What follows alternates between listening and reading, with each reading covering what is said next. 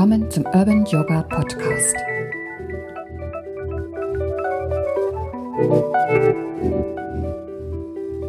Wunderbar, dass du wieder eingeschaltet hast zu dieser Folge, die da heißt Vertrauen und Wachsen. Mein Name ist Evelyn und wie schön, dass du zuhörst.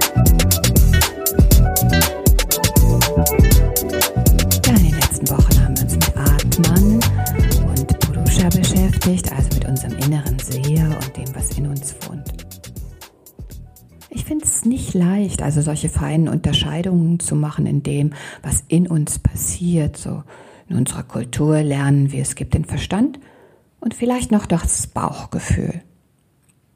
So in anderen Regionen unserer Welt ist es schon mal deutlich anders. Da gibt es viel mehr feine Unterscheidungen. Und in der Yoga-Philosophie auf jeden Fall. Da gibt es so viele Begriffe für Denken und Beobachten, für Fühlen, für Handeln und so weiter. Aber wie kriegen wir jetzt irgendwie den ersten Schritt in diese Richtung? Und ich glaube, dass sich es lohnt, auf jeden Fall Ausschau zu halten, was alles so in uns steckt und wer es dann am Ende erkennt und sieht und tut, ob es jetzt Atman heißt oder Purusha, ist vielleicht auch gar nicht mehr so wichtig. Aber welche Talente uns gegeben wurden und welche Aufgaben uns das Leben stellt, auf welchen Weg wir uns machen sollten, das ist wichtig aus meiner Sicht. Denn wenn wir darauf nicht horchen und uns äh, weiter bewegen in unseren ja, gemütlichen Pfaden des Lebens, ist wenig Wachstum möglich und ob wir dann am Ende auch zufrieden und glücklich sind, wage ich zu bezweifeln. Es lohnt sich also nach innen zu blicken und zu horchen und manchmal braucht man dafür auch gar nicht unbedingt die Stille der Meditation.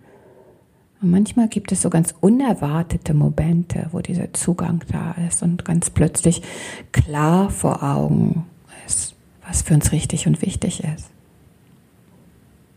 Und manchmal kann einen das sogar überfordern oder erschrecken, wenn diese Inspirationen so deutlich werden. Denn nun fordert uns das Leben auf, unsere gemütliche Komfortzone zu verlassen, womöglich etwas ganz anderes oder Neues zu tun. Und dieser Weisheit oder der Eingabe dieser, ja, dieses Erkennen und diese Inspiration, dem allen dann so zu folgen, da müssen wir sehr viel Vertrauen haben eben in diese Weisheit, die in uns ist.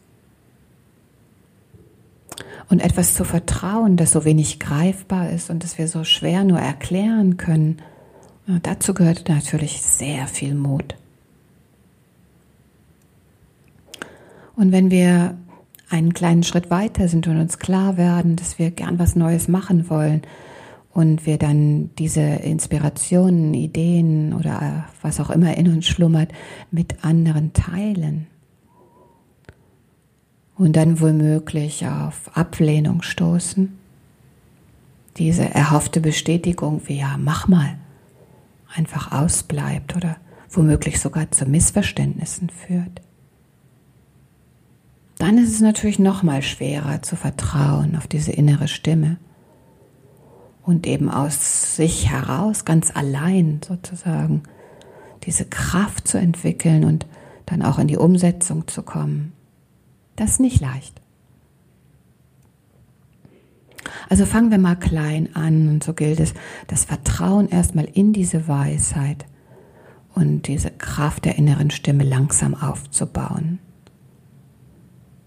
Unsicherheiten aufzulösen und sich der unbegrenzten Möglichkeiten, die uns geboten werden, bewusst zu sein. Und gestern habe ich auf Instagram einen Post gesehen, der mich wirklich zum Lachen gebracht hat und in dem aber so viel steckt. Da stand, If cauliflower can somehow become a pizza, you, my friend, can do anything.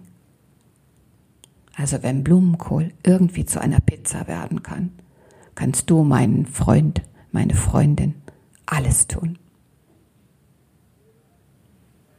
Also ich schlage dir vor, wenn wir in dieser Woche einmal ganz genau auf unsere Selbstzweifel achten.